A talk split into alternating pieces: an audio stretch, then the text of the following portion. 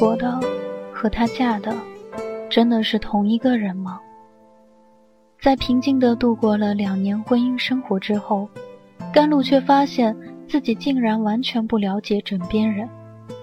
他以为他只是个小贸易公司的老板，却没想到他原来是明星企业的大股东。他以为他只是个温和的普通男人，却没想到他曾经狂热的燃烧过激情。他对她的感情到底是爱？还是仅仅是对生活的妥协？建筑在重重欺骗下的婚姻，其成就的基础真的是爱情吗？当信任的基石动摇之后，他们的婚姻要怎样才能继续下去？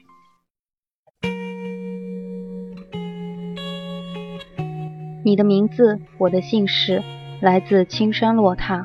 第二十四章，吴丽君听尚修文简要讲完，顿时锁紧了眉头。他怎么又惹出事儿来？难道他没有请律师吗？你去有什么用？尚修文一边用手机上网查着航班，一边淡淡的说：“巴西司法制度并不算很健全，而且这种事儿不是光有律师就可以了。可是现在旭升的兼并已经到了关键时候，你要去了国外，万一有什么事儿怎么办？”甘露有点奇怪婆婆的思维，尚少坤怎么说也是尚家的堂侄，被收养后算是继子，曾在尚家一起生活到上大学，不可能没有感情。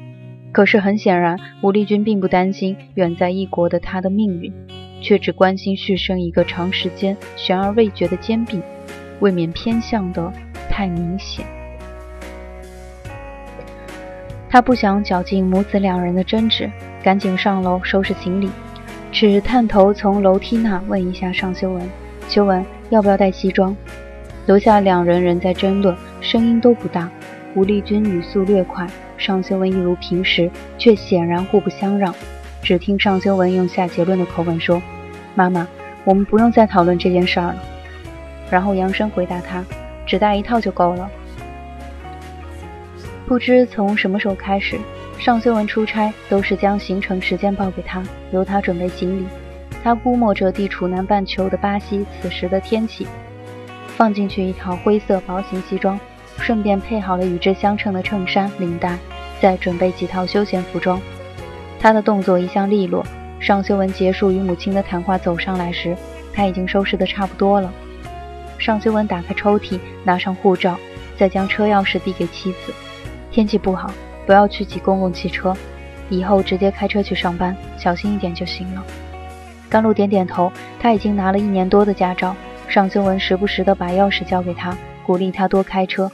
他技术还不错，我送你去机场。两人下楼，吴丽君已经回了房，尚修文只站在他的房间门口打了声招呼，便与甘露出门去机场。尚修文订了挨得最近的一个去北京的航班。换登机牌、托运行李时，看看还有一点时间，两个人在候机厅坐下。甘露问：“妈妈为什么不同意你去巴西？”他主要还是担心旭升那边兼并演练场的问题，怕舅舅应付不来。我跟他讲清了，春节前应该不可能有明确的结论。我把那边安顿好，尽快赶回来，不会耽误什么事儿的。尚修文似乎犹豫了一下，然后苦笑了。至于邵坤。他和我妈妈互不讲话有好多年了。甘露一愣，可是不打算刨根问底，只默默将手放在他的手中。他紧紧握住。少坤小时候性子不羁得很，加上他父母相继去世，难免有些孤僻。不过那都是从前的事儿了。他和我父亲感情很好，对他的突然去世始终有点耿耿于怀，觉得我妈妈没照顾好他，有一定责任。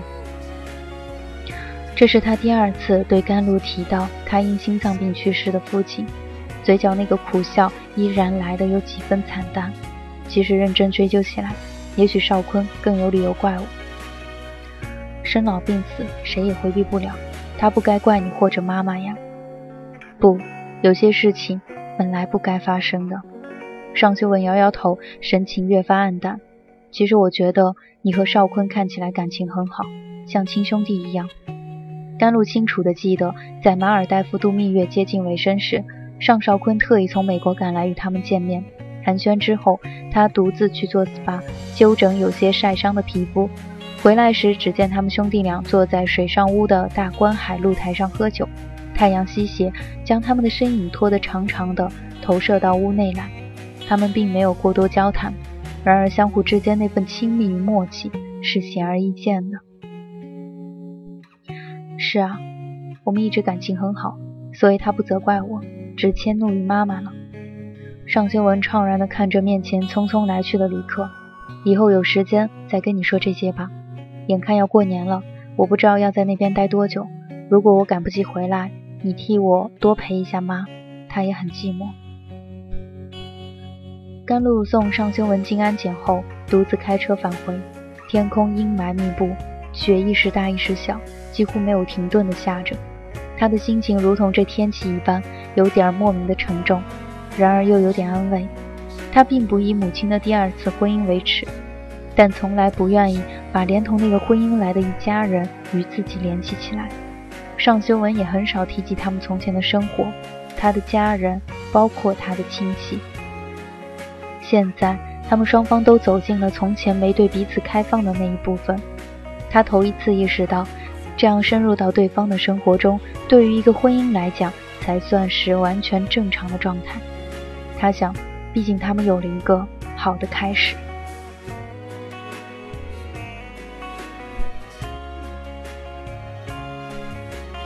尚修文在北京拿到签证，顺利转机去了巴西里约热内卢，并打电话回来报了平安。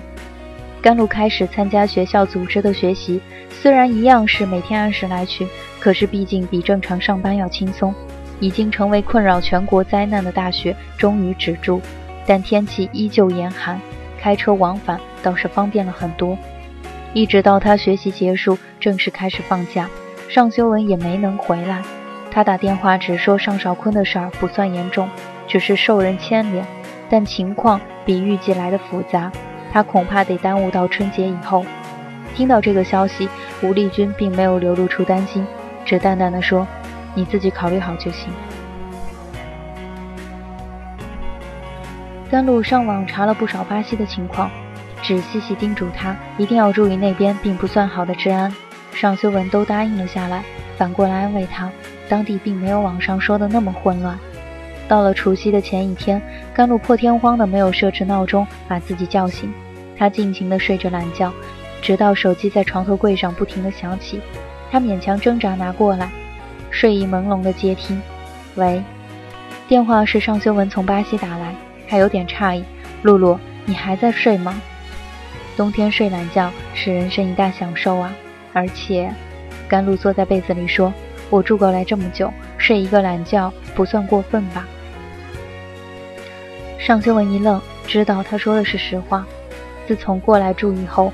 不管是周末还是寒暑假，吴丽君都按时起床。甘露自然不好意思赖床，得和工作日一样起来做早点。他说过可以和母亲商量一下，周末或者假期让他多睡会儿。他却马上拦住，说没那个必要。妈妈不在家吗？她昨天去省里集中开会，今天晚上才回来。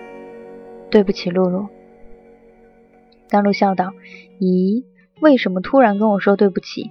听说南美女孩子又奔放又性感，你老实坦白，你是去看艳舞了，还是在酒吧跟女人搭讪了？尚修文一愣，隔了一会儿才闷声一笑：“嗯，他们的确热情似火。我现在非常体谅少坤，一边抱怨这边治安差，一边一年至少在这儿待四五个月了。讲重点，到底有没有嘛？我哪有那个心情？”尚修文叹一口气：“傻孩子，嫁了我都没能让你好好睡个懒觉。”我对这一点觉得很抱歉。哦，这个啊，没什么，懒觉天天睡也没意思，偶尔睡一次就不错了，真舒服。他在温暖的被子里舒展着身体。几点了？我这边快晚上十一点了。甘露这段时间与他通话，已经了解了两地的时差。我居然睡到了上午十点了，简直前所未有。唉。这几天好像特别容易疲倦，真是越睡越困。不过得起来了，待会儿胡姐要过来做大扫除。再躺一会儿，别动。他本来已经支起身子，听他的话，又重新躺下了，舒服的将头埋在枕中。修文，这么晚了，你怎么还不睡？是不是少坤有什么麻烦？还好，他的公司只是被牵连进去了，而且他是英国公民，律师认为他洗脱指控的几率还是比较大的。那就好。甘露对尚少坤印象不错，听到这个消息也为他高兴。那你为什么睡不着？是担心续生吗？我只是很想你，露露，想到睡不着。如果现在有你躺在我身边就好了。尚修文的声音略带一点沙哑传过来，那样遥远的距离，似乎给这个声音增加了说不出来的温柔。甘露只觉得从握着手机的指尖直到心头都一阵酥软，嗓子一下有点哽住了，隔了一会儿才悄声说：“我也很想你。”两人同时静默下来，听筒中只有细微的、机不可闻的沙沙电流声。这时，放在床头柜上的座机突然响了起来。他讨厌这个煞风景的打扰，却只好欠起身去接。居然是吴丽君打回来的。他劈头便说：“小甘，你马上跟你表嫂联系，找到她，劝她立刻回家。”甘露不免莫名其妙：“妈，表嫂怎么了？我去哪儿找她？”吴丽君的声音里明显透着烦乱，同时又勉强压低：“我刚接到你舅舅的电话，据说不知道他听了什么流言，从瑞士跑到我们这里来找无畏的情人摊牌，这闹得成何体统？我现在正在开会，你去找他，好好劝下他。”甘露只得答应照办，放下电话。他一边起床一边对着手机说：“你都听到了吧？天哪，这么大一个城市，我得去哪儿找他？”尚经文很是气恼。又很无可奈何，你先给老三打个电话，这种事儿理应由他出面处理。嗯，好，不跟你说了，我去换衣服。开车小心，有什么事儿马上给我打电话。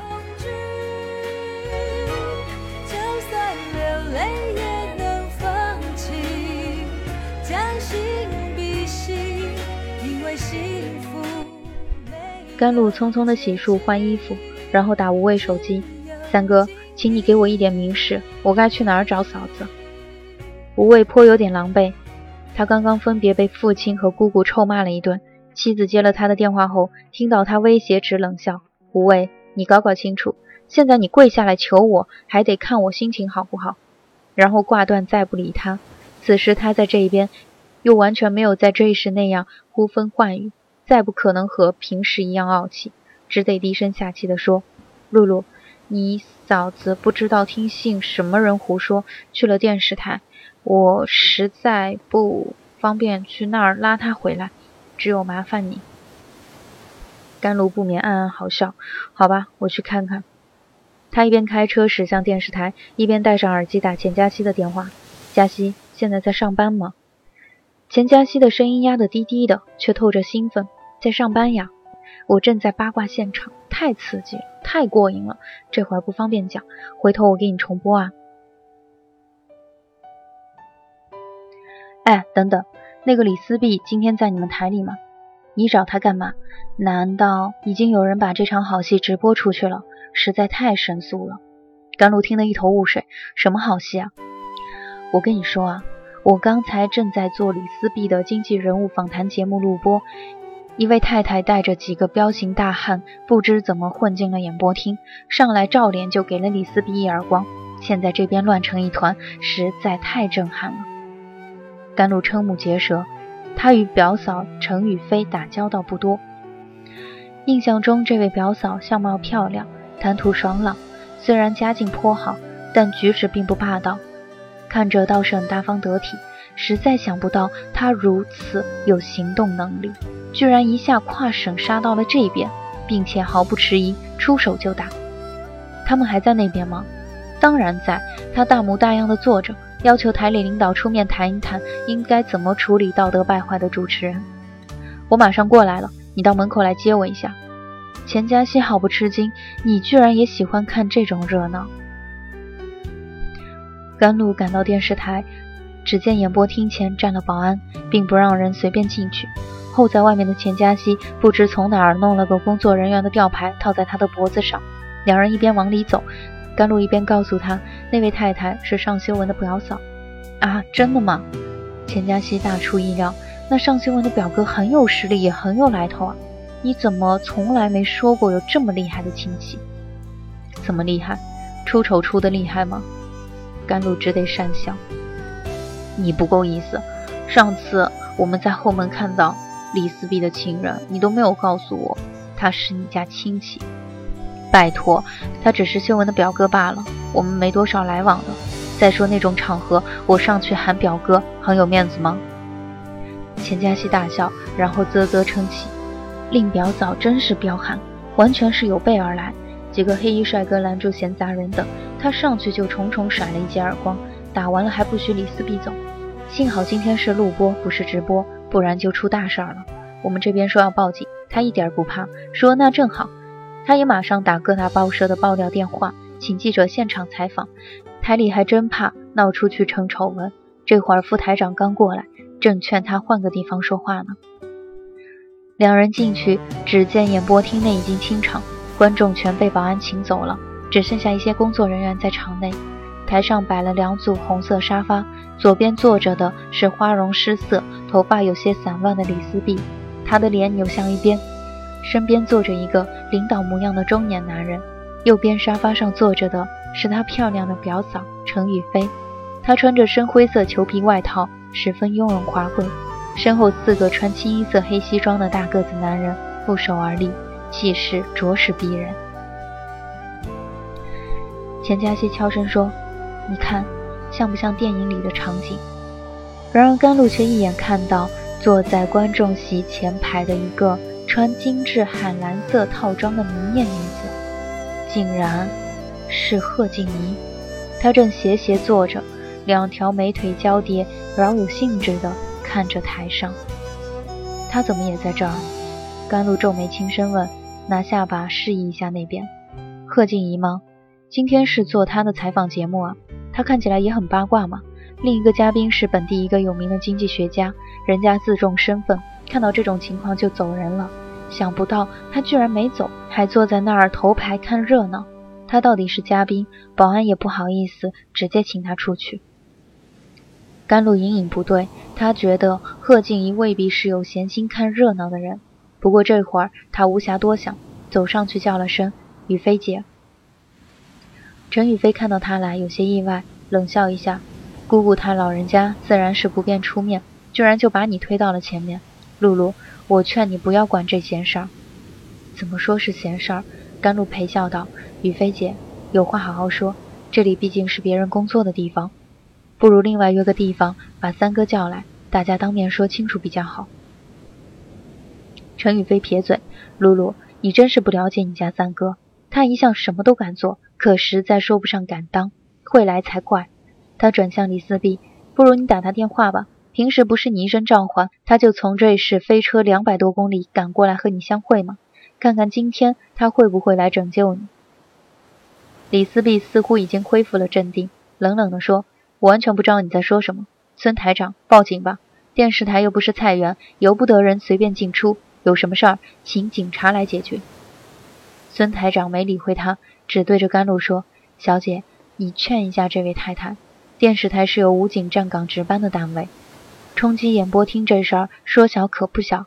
既然是私事儿，不妨你们私下解决，没必要影响工作秩序。”还没等甘露开口，陈宇飞便毫不相让地说。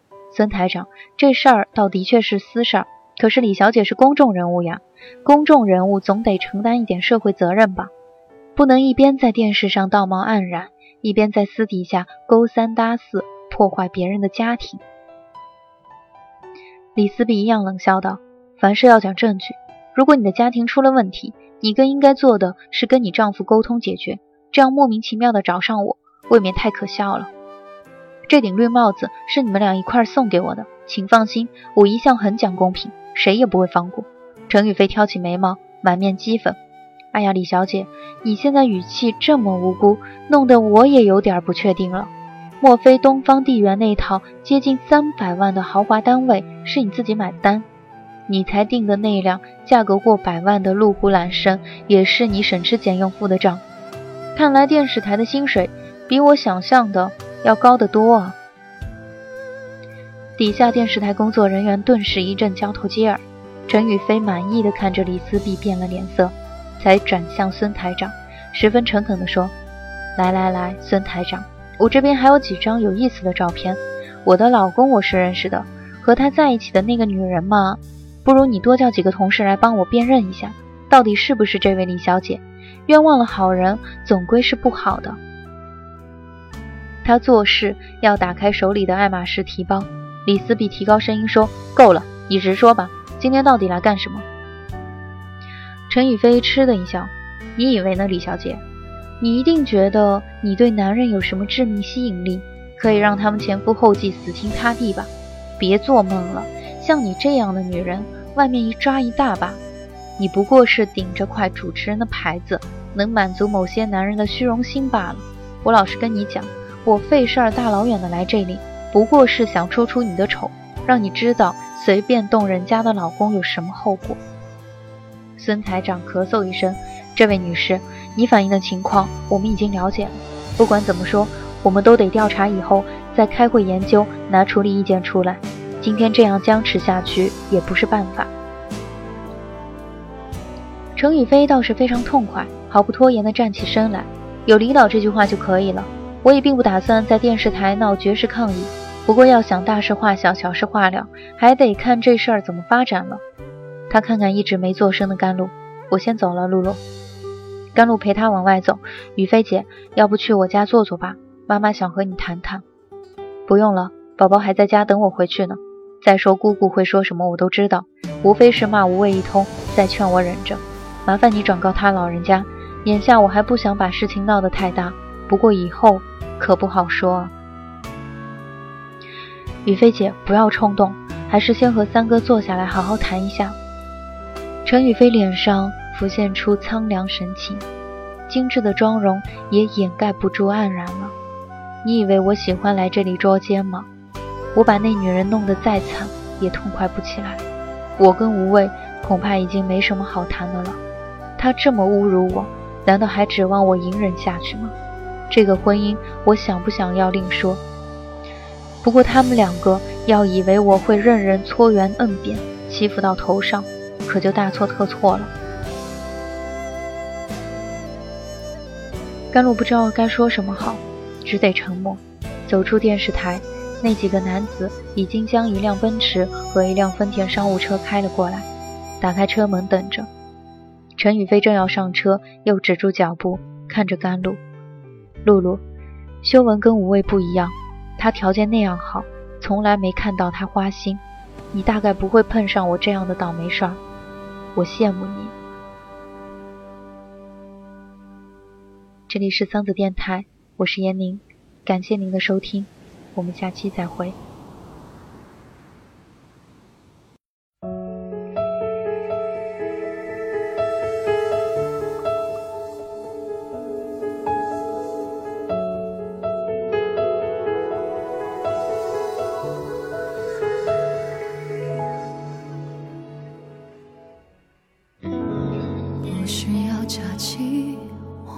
放歌曲，不需要狂欢，人群只是空虚，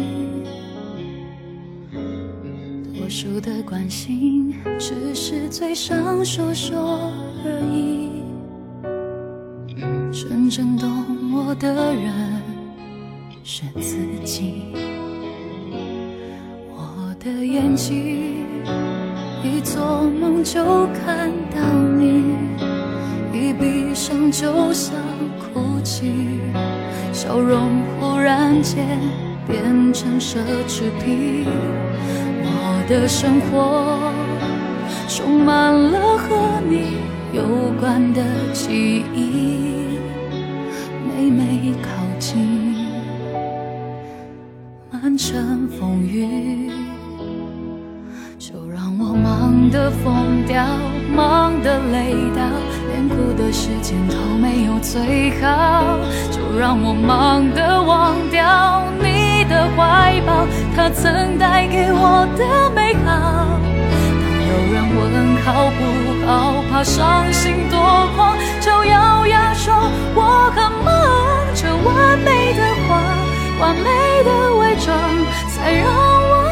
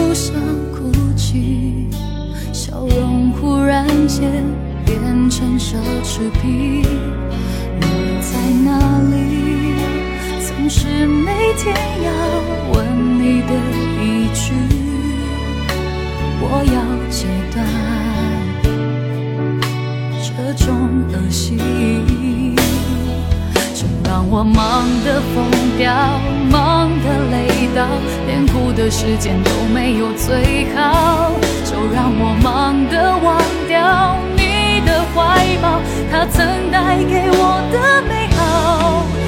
有人问好不好，怕伤心多狂，就咬牙说。